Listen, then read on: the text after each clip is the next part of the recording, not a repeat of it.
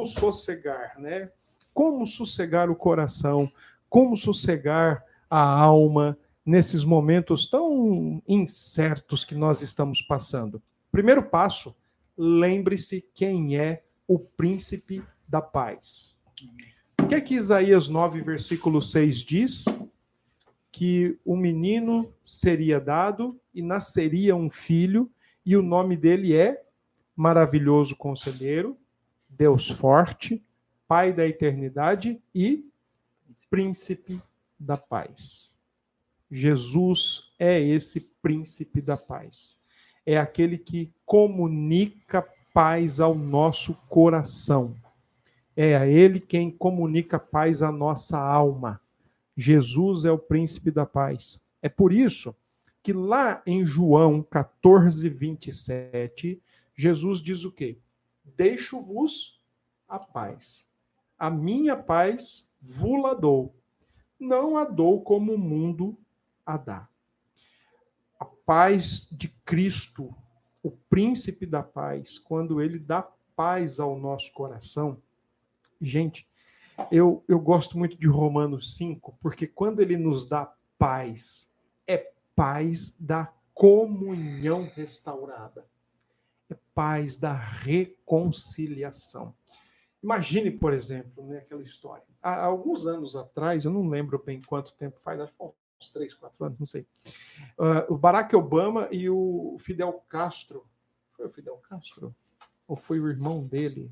Foi o irmão dele, não lembro. Cara, eu tô ficando velho, mano.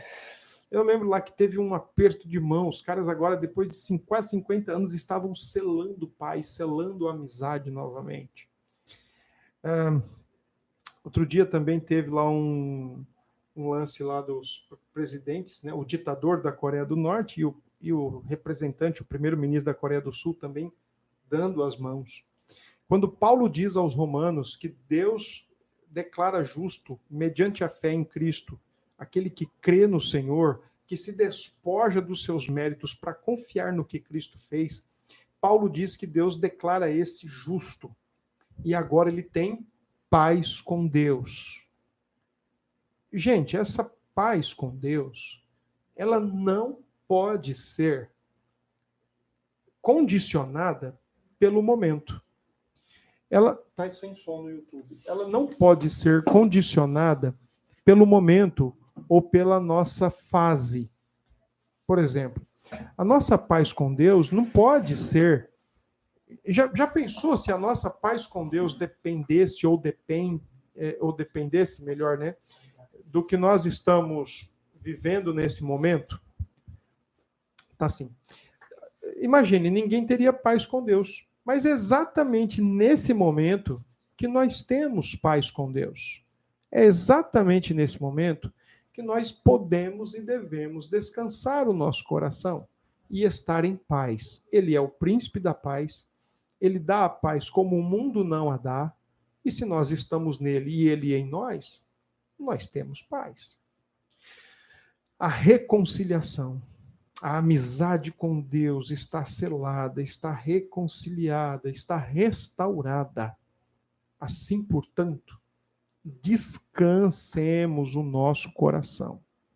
Nada do que pode ou está acontecendo, nada do que pode vir a acontecer, e nem o que está acontecendo é expressão do juízo de Deus contra nós, da ira de Deus contra nós da, da retribuição de Deus contra o nosso pecado. Não é. É simplesmente Deus, sim, no controle de tudo, segurando as rédeas do universo, mas uma coisa é certa: não é contra nós. Então, paz. Tenha paz com Deus. Outra coisa importante: uh, o, o Senhor Deus deu o seu filho por nós. e agora um vírus vai bagunçar com quem nós somos? Um vírus vai mexer com quem nós somos diante de Deus? Se o vírus do pecado, o filho dele, o Senhor Jesus morreu por nós na cruz, que era o verdadeiro, era e é, né, o verdadeiro problema do ser humano. Ele morreu para resolver o nosso problema. Um vírus vai desmanchar tudo. Um vírus vai fazer a gente perder de vista quem é Deus. Um vírus vai fazer a gente perder de vista o cuidado de Deus para conosco, os atributos de Deus em ação para conosco. Gente, um vírus. Paulo diz aos Romanos: quer se vivemos, vivemos para o Senhor, mas se morremos, morremos para o Senhor, porque somos dele.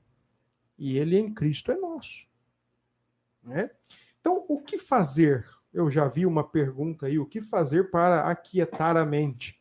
Bom, a partir do momento que nós estamos estudando medo, preocupação e ansiedade sob a ótica de Deus, então, sob a ótica de Deus, a resposta é: primeiro, Lembra que ontem a gente falou bastante sobre tirar a velha roupa e colocar uma roupa nova, usando a linguagem de Paulo aos Efésios? Tirar, por exemplo, despojar-se do velho homem e revestir-se do novo homem, que também exige a renovação do nosso entendimento? Pois bem, o que é que nós precisamos nos despojar? Primeiro, nós precisamos nos despojar das nossas preocupações egocêntricas. As nossas preocupações egocêntricas com o nosso futuro. Eu vou estar vivo amanhã? Eu vou ter o que comer amanhã? Eu vou ter o que beber amanhã? Eu vou ter o que vestir amanhã? Eu vou estar são? Eu vou estar doente? Eu vou estar vivo? Eu vou estar morto? Eu vou estar empregado? Eu não vou estar empregado? Percebe que todo esse tipo de preocupação ela é uma preocupação que fica orbitando em volta de cada um de nós, mas o centro da preocupação é sempre o nosso eu. É uma preocupação egocêntrica. E segundo o que a gente tem visto, todo medo, toda preocupação, toda ansiedade, medo pecaminoso, preocupação e ansiedade são exatamente resultados de uma vida que está sendo orientada e conduzida para agradar o indivíduo, ao invés de ser orientada para agradar ao próprio Deus. Então, nesse sentido, primeiro a gente precisa lidar com as nossas preocupações egocêntricas. Precisamos entender que nós não estamos no centro do universo, que nós não estamos no centro das coisas, das atenções, que tudo tem que estar ao nosso dispor. Precisamos entender que nós estamos nas mãos de Deus. E vivendo para adorá-lo, ele cuida de nós, como sempre fez com o seu povo e vai fazer, está fazendo e vai continuar fazendo pelo seu povo. Se nós nos preocuparmos, ou melhor, se nós nos preocupássemos em viver para adorar a Deus, ao invés de nos preocuparmos egoisticamente, egocentricamente com o nosso bem-estar, gente, Preocupe-se em adorar a Deus, em glorificar a Deus, em servir a Deus nesses momentos, tal qual em outros também, tanto quanto em outros. Mas se a nossa preocupação for apenas de viver para adorar a Deus, do resto, irmãos, Deus cuida. Tá? Então vamos ver alguns textos bíblicos. Por exemplo, Mateus 6, 25. Olha o que Jesus diz. Por isso vos digo: não andeis ansiosos. Pelo quê? Pela vossa vida, quanto ao que é a vez de comer ou beber, nem pelo vosso corpo, quanto ao que é a vez de vestir. Não é a vida mais do que o alimento e o corpo mais do que as vestes? Irmãos, a gente vai comer, beber e vestir amanhã ou depois o que Deus mandar. Agora, a gente não pode viver preocupado acreditando que Deus não vai mandar. A gente não pode viver pensando assim: ah, se eu perder meu emprego, eu vou morrer de fome. É Deus quem dá. A gente não pode viver pensando que se perder o emprego amanhã ou depois, ah, não vou ter com que me vestir. Irmãos, é Deus quem dá. É Deus. Então, deixe de se preocupar egoisticamente, egocentricamente. Pare de ficar preocupado ou preocupada se você vai estar bem, vivo ou não. Pare com isso. Isso não está fazendo bem. Fica aí pensando o quê? Ah, Será que vão me pegar? Será que não vai? Será que eu vou ficar doente? Será que eu não vou? Será que eu vou sobreviver? Será que eu não vou? Será que eu vou ter dinheiro? Será que eu não vou? Gente, que paranoia é essa? Não, não, não adianta. Aí começa a sentir o peito disparando, começa a ficar com fraqueza nas pernas, lembra, né? Tudo aquilo que pode acontecer conosco, que dá a entender que nós estamos preocupados e ansiosos, vem sobre nós e faz com que a gente desfaleça. Mateus 25, 34, olha o que diz lá. Portanto, não vos inquieteis com o dia de amanhã, pois o amanhã trará os seus cuidados. Basta ao dia o seu próprio mal. Irmãos, deixe o leão de amanhã para amanhã. Deixe o leão que você tem que matar, né? Que nós vamos matar. Deixe o leão de amanhã para amanhã. Que talvez também nem apareça nenhum leão. É provável, nem apareça. Vamos nos, vamos nos preocupar, se for para nos preocupar. Vamos nos preocupar com uma vida temente a Deus, uma vida de serviço a Deus, de serviço ao pró próximo. Quando a gente vive preocupado, exageradamente, egoisticamente conosco, a gente esquece quem é Deus, a gente esquece quem é o próximo, a gente perde de vista quem é Deus e a gente perde de vista quem é o próximo. Nesses dois textos do Evangelho de Mateus, Jesus é claro: não andeis, não andeis não assumam uma vida contínua, um ato contínuo de viver preocupado, ansioso, desesperado, amedrontado. É Deus quem cuida. Se preocupem em adorar a Deus, em servir a Deus, em ser útil nas mãos de Deus e o Senhor vai cuidar do restante para você. Não tenha dúvida disso. Tá? Lá no texto de Lucas, o texto correlato de Mateus, olha lá o que Lucas diz também nessa perspectiva de despojar-se das preocupações egocêntricas ou egoístas. Olha o que Lucas diz, Lucas 12, 22. A seguir, dirigiu-se Jesus a seus discípulos, dizendo: Por isso eu vos advirto, não andeis ansiosos pela vossa vida, quanto ao que haveis de comer, nem pelo vosso corpo, quanto ao que haveis de vestir. Porque a vida é mais do que o alimento e o corpo mais do que as vestes. Je Jesus, aqui na, na, palavra de Lucas, está dizendo: ó, a vida de vocês é muito mais importante do que o que vocês vão comer. A vida de vocês é muito mais importante do que aquilo que vocês vão vestir. Então, certamente, Deus guarda a vida nossa, a imagem e semelhança dele. Professantes de Jesus Cristo, ele guarda, ele supre, ele manda o necessário geralmente nós assumimos uma postura de reclamar, de murmurar, ou uma postura de esquecimento a Deus quando vem muito ou quando vem pouco. Mas pelos olhos da fé, né, pelos olhos da providência de Deus, irmãos, vem exatamente o que é necessário para nós. Tá? Então, se livre desse medo. Procure não assumir uma postura egoísta, uma postura egocêntrica, de achar que tudo gira ao seu redor e que você está ali. Ai, meu Deus, eu vou ou não vou? Eu vou morrer ou não vou? Eu vou viver ou não vou? Eu vou escapar ou não vou? Deus toma conta. Deus toma conta. E não haveria ninguém melhor. E não há ninguém melhor para tomar conta de nós do que o próprio Deus em Cristo Jesus. Então, despoje-se das suas preocupações egocêntricas, despoje-se das suas preocupações egoístas. Segundo, se é para tirar o, velho, se é para tirar o ruim, vista do bom. Tá? Vista-se do bom. Concordo com você, viu, Milena? O vilão da humanidade, o coração, é um bichinho teimoso, é verdade. É por isso que é um dia após dia, revestir-se, de, quer dizer, despojar-se, tirar o velho, renovar-se ou vestir-se, revestir-se do novo. É uma luta contínua. É como alguém escreveu aí ontem, que o coração do problema é o problema do coração humano. De fato, é isso mesmo. Tá? Vamos lá. Revista-se, primeiro, deixe-se, deixe toda preocupação egocêntrica para trás. Tire fora. Até dei uma dica aí é, que eu estava lendo de um autor essa semana. Ah, foi uma, uma autora, a Jocelyn Wallace. Ela estava dizendo lá: anote as suas ansiedades todas num papel. Quando você tiver com ansiedade, com medo, preocupado, anote. Olha, hoje eu estou com medo de faltar arroz. Hoje eu estou com medo de faltar a conta da água. Hoje eu estou com medo de faltar o sapato. Hoje eu estou com medo de faltar o emprego. Anote tudo isso. E depois você vai ver, é, quando passar né, a crise ou aquele momento de ansiedade, quando passar, você vai ver, meu pai, eu estava preocupado por isso. E você vai ver o quão pequeno é o motivo que te deixa grandemente preocupado ou ansioso. Revista-se da prática da palavra de Deus. Abra sua Bíblia aí no Salmo 119. Vamos dar uma olhada lá o que diz esse texto, tá?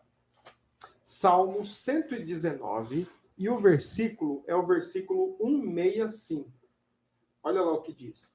Grande paz tem os que amam a tua lei. Para eles não há tropeço. Grande paz tem aqueles tem os que amam a tua lei, e para eles não há tropeço. A palavra lei aqui é a palavra Torá. E o Salmo 119 é um salmo que todo ele se relaciona com a lei de Deus. Só que às vezes a expressão lei, para nós, coração pecador, né? Como disse aí há pouco, quando, como Milena escreveu, o bichinho teimoso, né? Para nós, lei tem às vezes a conotação de algo obrigatório, forçoso, amedrontador. Nada disso. A expressão lei, especialmente em todo o Salmo 19, tem a ver com instrução, ensino. Então, o que o salmista está dizendo no verso 165 é: grande paz tem os que amam a tua instrução. Grande paz tem aqueles que amam o teu ensino. Para eles não há tropeço. Você tem amado mais a palavra de Deus ou a sua palavra de preocupação? A sua palavra relativa a você, egoísmo.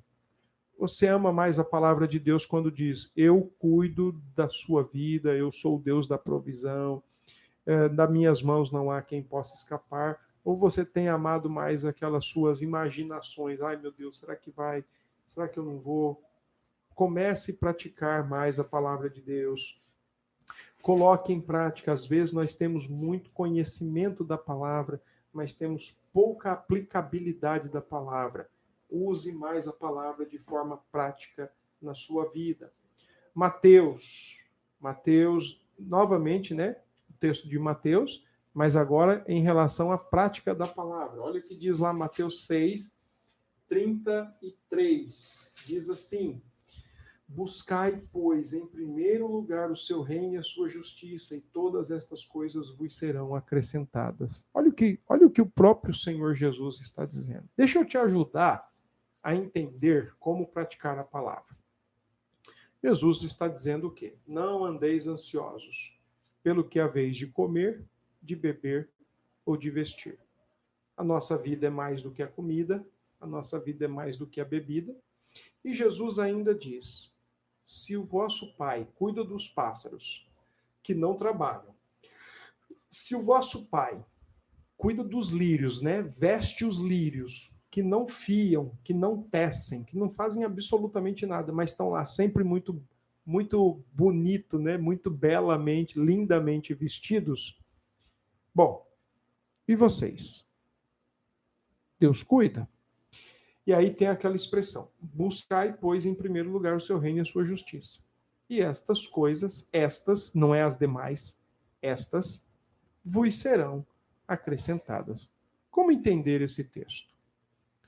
Ah, é interessante, né? Mas, por exemplo, deixa eu colocar uma ideia aqui é, não é você colocar a priorização em uma ordem crescente, de cima para baixo, mas é numa ordem horizontal. Entre todas as coisas do dia a dia da sua vida, o que é mais importante? Você servir ou você ser servido? Dentro dos seus dias de vida, do seu tempo de existência, o que é mais importante? O que você faz para você ou que você faz para Deus e para o próximo. Entende? Buscar em primeiro lugar aqui é tirar os olhos dos interesses pessoais e colocar ah, sempre a direção em Deus e a direção no próximo, tá? Por que, que Jesus compara com os gentios? Não, ele, ele, ele faz alusão aos gentios porque os gentios não conhecem a Deus. E aqueles que conhecem não é, não é, não é, como é que eu posso dizer? Não é coerente, não é compatível, essa é a melhor palavra. Não é compatível aqueles que conhecem a Deus viverem preocupados, medrosos e ansiosos, porque quem conhece a Deus sabe que ele faz, sabe que ele dá, sabe que ele supre.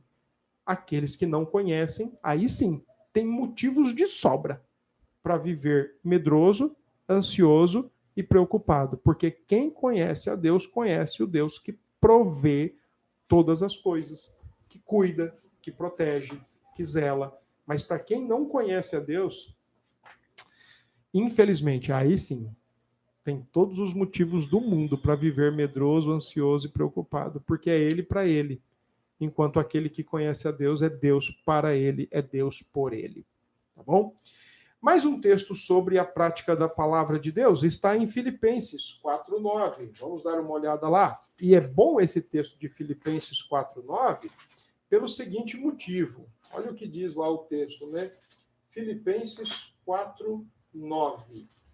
O texto de Filipenses 4:9 é aquele mesmo texto, quer dizer, é um versículo mais abaixo, mais posterior, né, à questão da ansiedade. Quando Paulo fala no capítulo 4, 6, não andeis ansiosos por coisa alguma, em seguida, Paulo diz que deve haver uma vida de oração. Ele diz: olha, façam antes, antes façam conhecidas diante de Deus as vossas petições, através da oração, da súplica e da ação de graças. E no versículo 7, Paulo fala da paz com Deus. E diz assim o texto do versículo 7: E a paz de Deus, que excede todo o entendimento, guardará o vosso coração e a vossa mente em Cristo Jesus. O que Paulo está dizendo aqui, gente, é o seguinte: ó, para aqueles que estão em Cristo, orar ao Pai, tirar os olhos de si, falar com o Pai, clamar ao Pai, depender no Pai, lançar ao Pai todas as ansiedades, como diz o apóstolo Pedro, lançando sobre ele toda a vossa ansiedade, porque ele tem cuidado de vós. Olha que interessante. Aquele que, para o cristão, para nós crentes, e para quem não é cristão, pode ter isso conhecendo a Cristo, servindo a Cristo. Lançar ao Pai, através da oração, através da petição, através da súplica, através da ação de graças. Eu estava lendo hoje um, um texto né, do, do Richard Baxter, que ele diz assim, ó, ao invés de você ficar dando mais ênfase aos seus medos e às suas ansiedades, dê mais ênfase à misericórdia de Deus e com isso você terá um coração muito mais grato do que amedrontado. Então, aqui no texto Paulo diz: faça diante de Deus conhecido tudo aquilo que te inquieta, que te deixa ansioso em oração, e a resposta de Deus vai ser o quê? Paz paz que excede todo o entendimento. O que que Paulo está dizendo?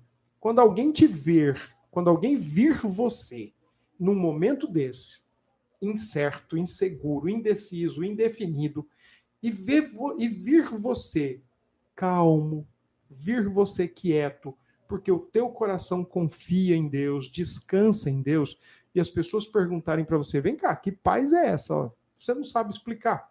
Porque o, o versículo 7 diz: a paz que excede todo o entendimento. A gente não consegue explicar. É uma paz inexplicável, como também é uma alegria indizível, como diz lá em 1 Pedro. A alegria indizível e a paz que excede todo o entendimento. Ela guarda o coração. Essa expressão guarda aqui, na época, né, lembrando os fortes e altos muros, a expressão aqui é exatamente uma muralha em volta do coração, guardando ele de todo tipo de ataque, para ele ficar calmo, sereno e tranquilo, porque o príncipe da paz tem dado paz. Tá bom? No verso 8, existe aí uma recomendação de Paulo como nós devemos tratar com a nossa mente, dizendo que tudo que é verdadeiro, respeitável, justo, puro, amável, boa fama, virtude, se tem virtude, se tem louvor, isso é o que deve ocupar os nossos pensamentos.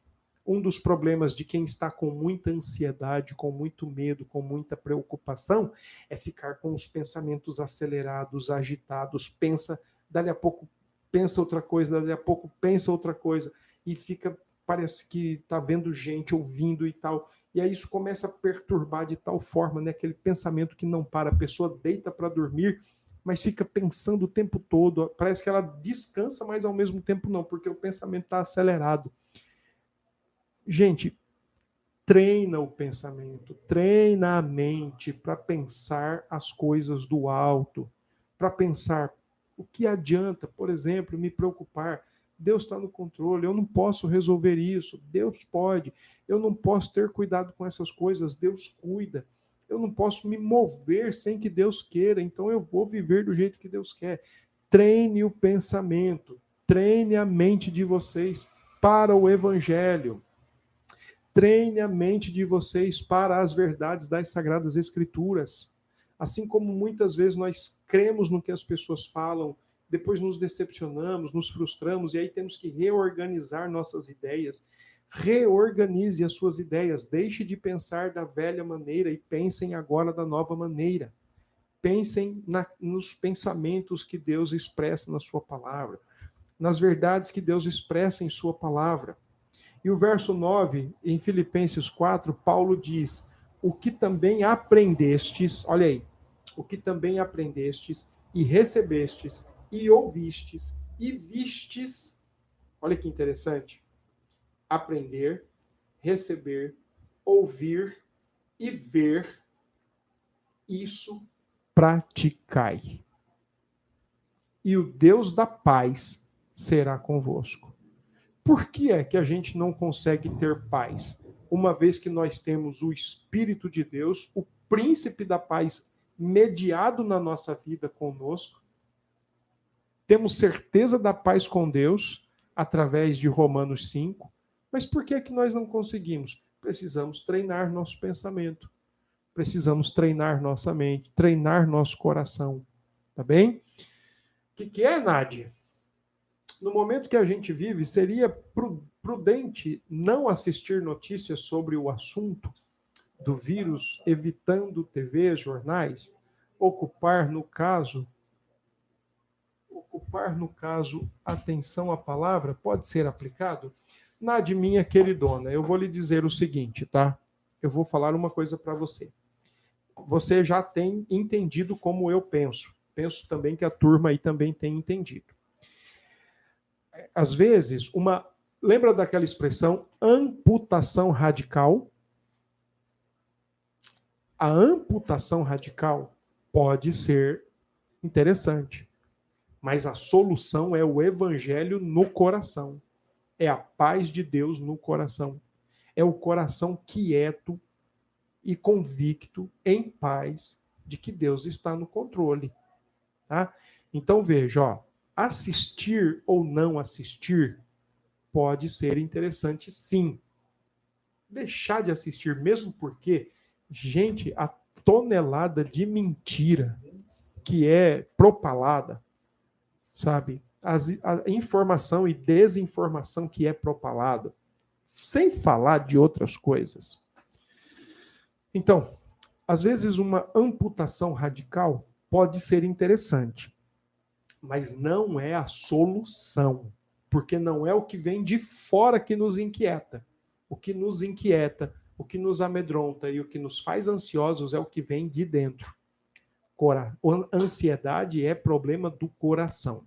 É claro que pode ser potencializado com aquilo que assistimos, ouvimos, dialogamos.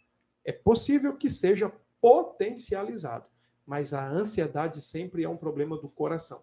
É a preocupação egoísta, é a preocupação de uma vida ordenada, organizada para satisfazer a si mesmo, pensando no bel prazer, pensando no na sua própria segurança, no seu próprio bem-estar, na sua própria felicidade, na sua própria alegria. Então, vai com calma. Vai deixar de assistir? Beleza. Eu não assisto.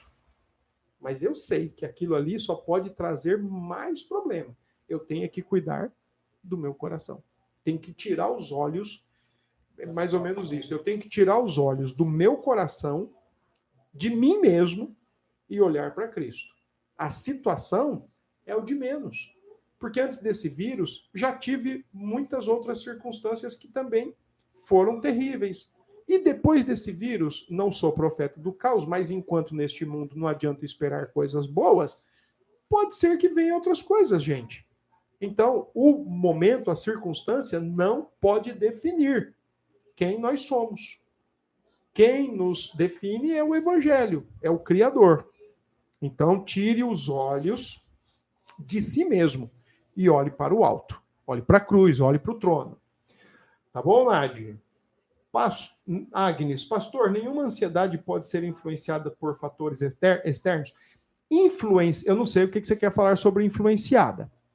Ela pode ser, eu acredito que ela pode tomar volumes maiores, tá bom? Pode tomar uh, maiores graus, mas a causa, vamos falar aqui de causa e potencialização a causa sempre é o egoísmo do coração humano.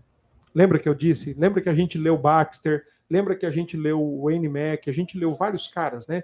Sempre é a raiz do egoísmo, da incredulidade, da soberba. Sempre isso está lá na raiz. Agora, a gente também pode ver que há fatores externos, situações externas que podem potencializar, mas a causa sempre é o coração ansiedade é um problema do coração. Tá bom? Assim como preocupação e medo também. Tá? Então, olha o que diz o verso 9. Não adianta. E aí, eu, eu penso, sabe, gente, é,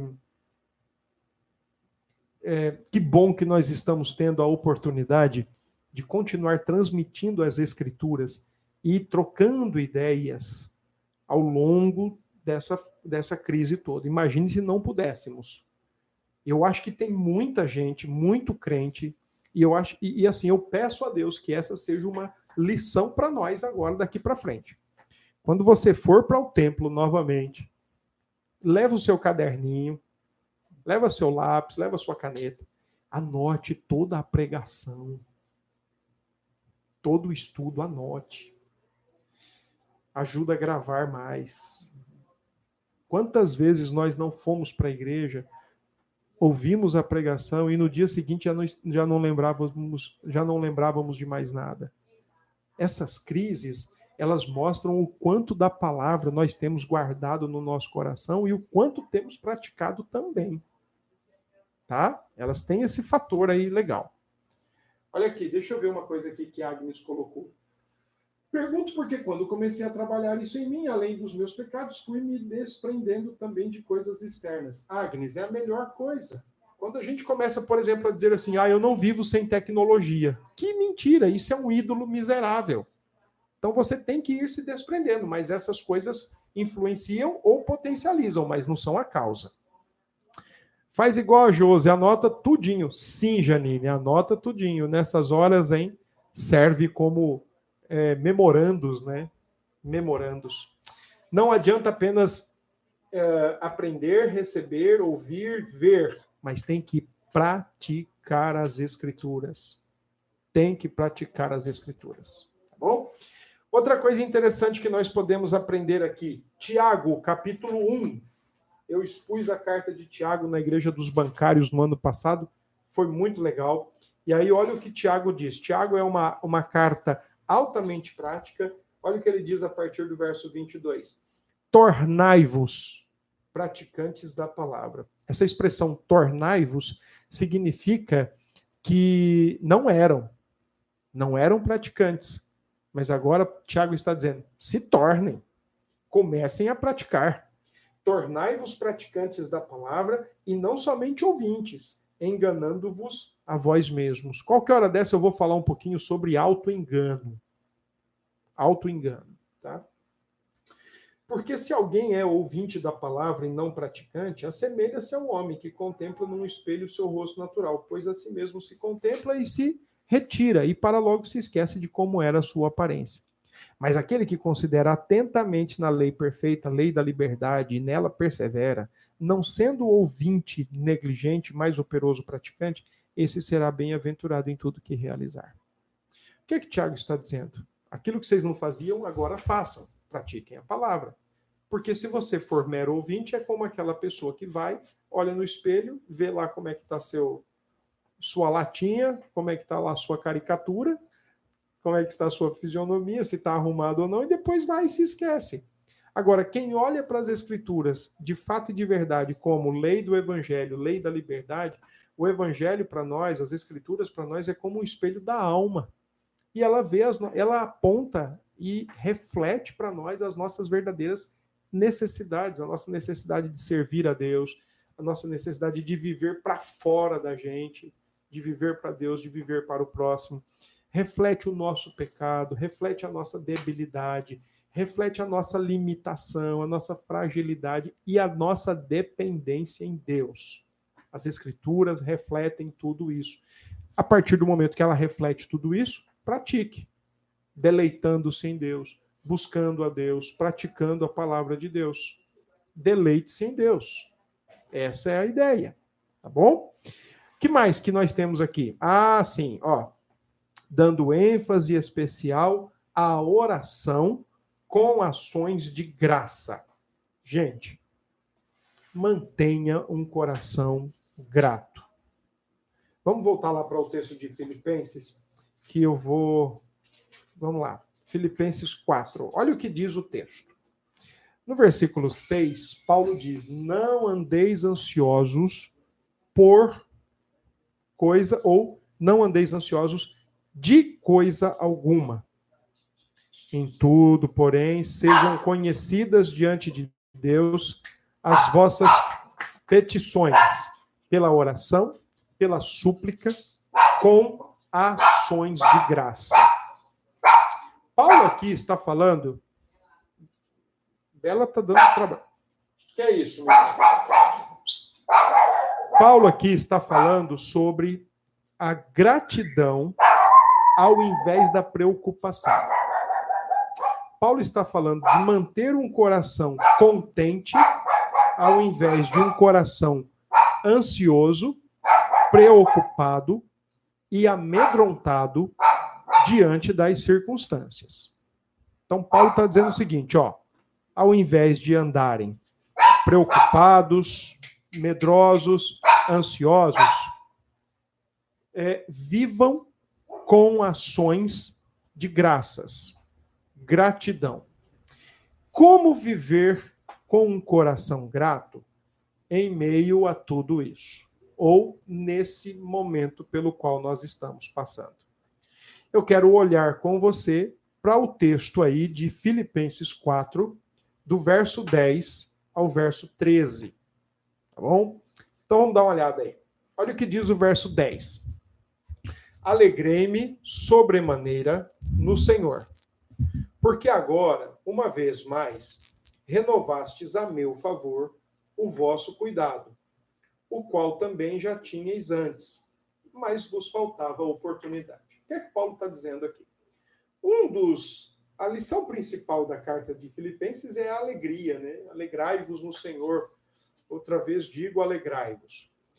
E aí no verso 10, Paulo está dizendo: Olha, eu estou muito feliz, eu estou alegre, porque vocês renovaram a meu favor o cuidado de vocês. A igreja de Filipos era uma igreja simples, era uma igreja que não tinha lá essas condições econômicas, financeiras todas.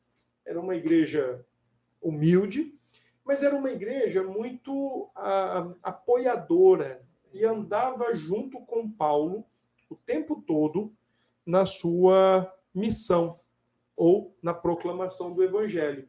Fosse investindo, fosse remetendo ofertas, mas era uma igreja que estava o tempo todo junto com Paulo nesse sentido. Então, Paulo está dizendo: olha, eu estou feliz, vocês novamente renovaram aí essa, esse favor comigo, né? Mandando ofertas. Agora, veja o verso 11.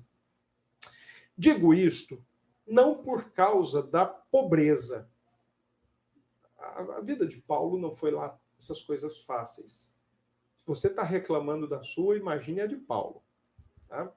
Então, Paulo aqui está dizendo: olha, eu digo isso não por causa da pobreza. E aí vem a questão: porque eu aprendi a viver contente em toda e qualquer situação. Contente, essa expressão aí, contente, é uma expressão fantástica, é uma expressão que define muita coisa aqui do pensamento de Paulo. Amanhã eu vou falar sobre contentamento. O que, que você acha aí, pastor? Você acha perfeito? Pronto. Amanhã, então, eu vou falar sobre contentamento. Teve um autor do passado, um puritano do século XVII, que ele exatamente escreveu sobre isso. Contentamento, a joia, a, a joia rara do cristão, tá? A joia rara do cristão. O Jeremiah Burroughs escreveu sobre isso.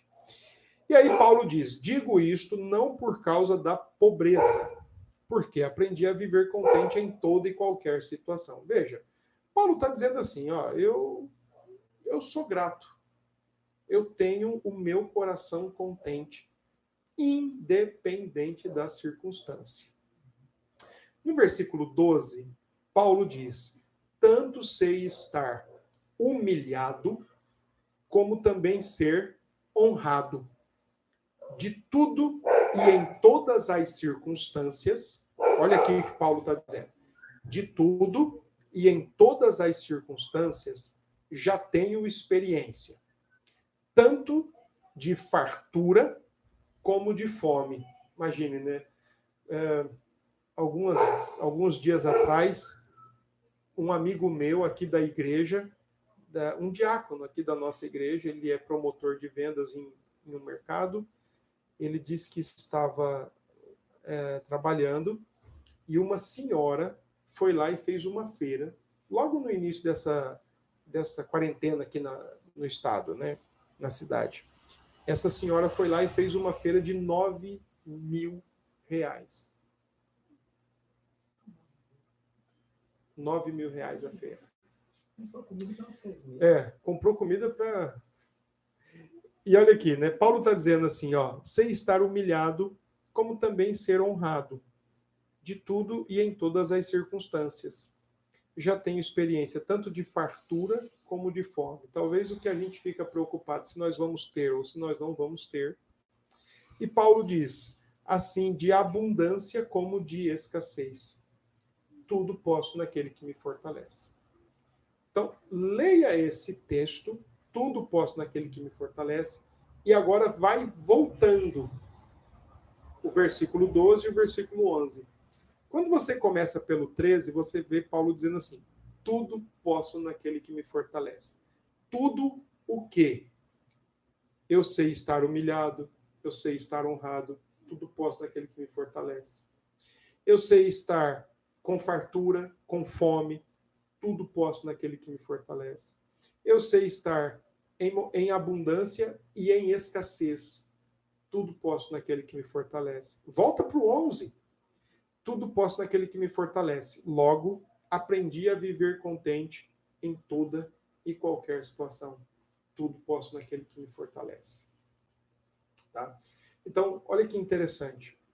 Manter um coração grato no momento pelo qual nós estamos vivendo é fantástico. Semana passada eu estava com a minha esposa e nós estávamos assistindo um filme, O Zoológico de Varsóvia, contando a história de como conseguiram, né, uma família conseguiu resgatar, né, socorrer mais de 300 judeus de serem mortos na cidade de Varsóvia, na Polônia.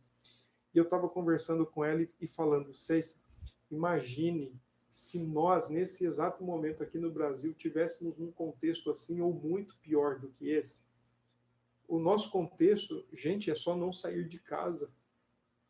Trabalho, amanhã ou depois vem outro. Se perder o emprego, Não tem problema, não, gente. Fique tranquilo. Deus abre portas. Se a comida não vai faltar, tá? O que, o que realmente é problema para nós é o nosso orgulho, é o nosso egoísmo.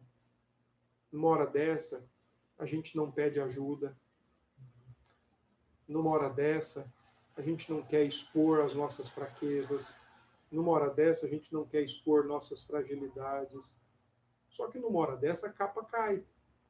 E é besteira a gente querer ficar mantendo o papel assim de, de crentão, de crentona.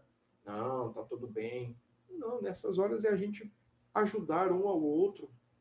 Olha, eu estou aqui precisando desabafar, eu estou precisando de um conselho, estou precisando trocar ideia. É conversar, gente, é trocar ideias, é um ajudando ao outro. Tudo podemos naquele que nos fortalece. Agora, o coração caído só nos arrasta para mais e mais baixo, cada vez mais baixo, cada vez mais para o buraco, quando a gente dá ouvidos e fica vivendo nesse egoísmo e nessa soberba. Então, é importante manter uma vida de gratidão. Você não está podendo sair de casa e eu também não. Correto? Tá, beleza, mas vamos pensar junto? Tem comida em casa, tem bebida em casa, tem roupa, família está junto, tem alguém doente, tem luz elétrica, você está tomando banho, tem água potável, tá certo? Outra coisa, você tem internet aí para poder acessar conteúdo de boa qualidade, pelo amor de Deus. Infelizmente, né, nesse tempo, eu estava vendo uma reportagem, uh, os, os, canais pornográficos, os, os sites pornográficos, quase triplicaram as assinaturas por causa dessa quarentena. Tem gente que prefere lidar com esse problema, com esse momento nosso, se afundando em pecado. Tem gente que prefere lidar com isso se afundando na bebida, na droga, na murmuração, na reclamação, num egoísmo cada vez mais profundo. A gente tem Cristo. Então, para lidar com esse momento, a gente pede a paz de Cristo para o nosso coração, pratica as Escrituras e vamos viver segundo a palavra de Deus. Se você olhar, eu faço um desafio para vocês aí que estão, acompanhando, que estão acompanhando a gente. Se vocês olharem bem direitinho, com o um olho bem assim tranquilo, com olhos, né, melhor, bem tranquilos, é, você tem muito mais motivos para ter um coração grato do que um coração murmurador, amedrontado e preocupado. Faça aí uma dê uma olhada muito simples aí para sua né? é, dê uma olhada aí muito simples para a sua condição, para a sua realidade no exato momento que estamos. Eu acredito e olha, eu até apostaria, viu, se fosse possível. Mas eu acredito que vocês, junto comigo, lógico, nós, nós temos muito mais motivos para estarmos gratos a Deus do que reclamando, pecando por causa das nossas preocupações, ansiedades e medos egoístas. Pode ter certeza disso, tá? Bora lá, deixa eu ver o que é está dizendo Nádia aqui. Nádia, amém. Se não fosse essas lives, eu já tinha sucumbido. Se não fosse Deus, Nádia. As lives têm me ajudado a focar em Deus, embora de vez em quando dou uma fraquejada. Damos. Deus transformou em bem, sempre. Ele sempre vai transformar em bem. Sempre, gente, sempre. Ele sempre vai transformar em bem. Todas as coisas ele sempre vai transformar em bem. Não duvide disso. Todas as coisas ele sempre vai transformar em bem.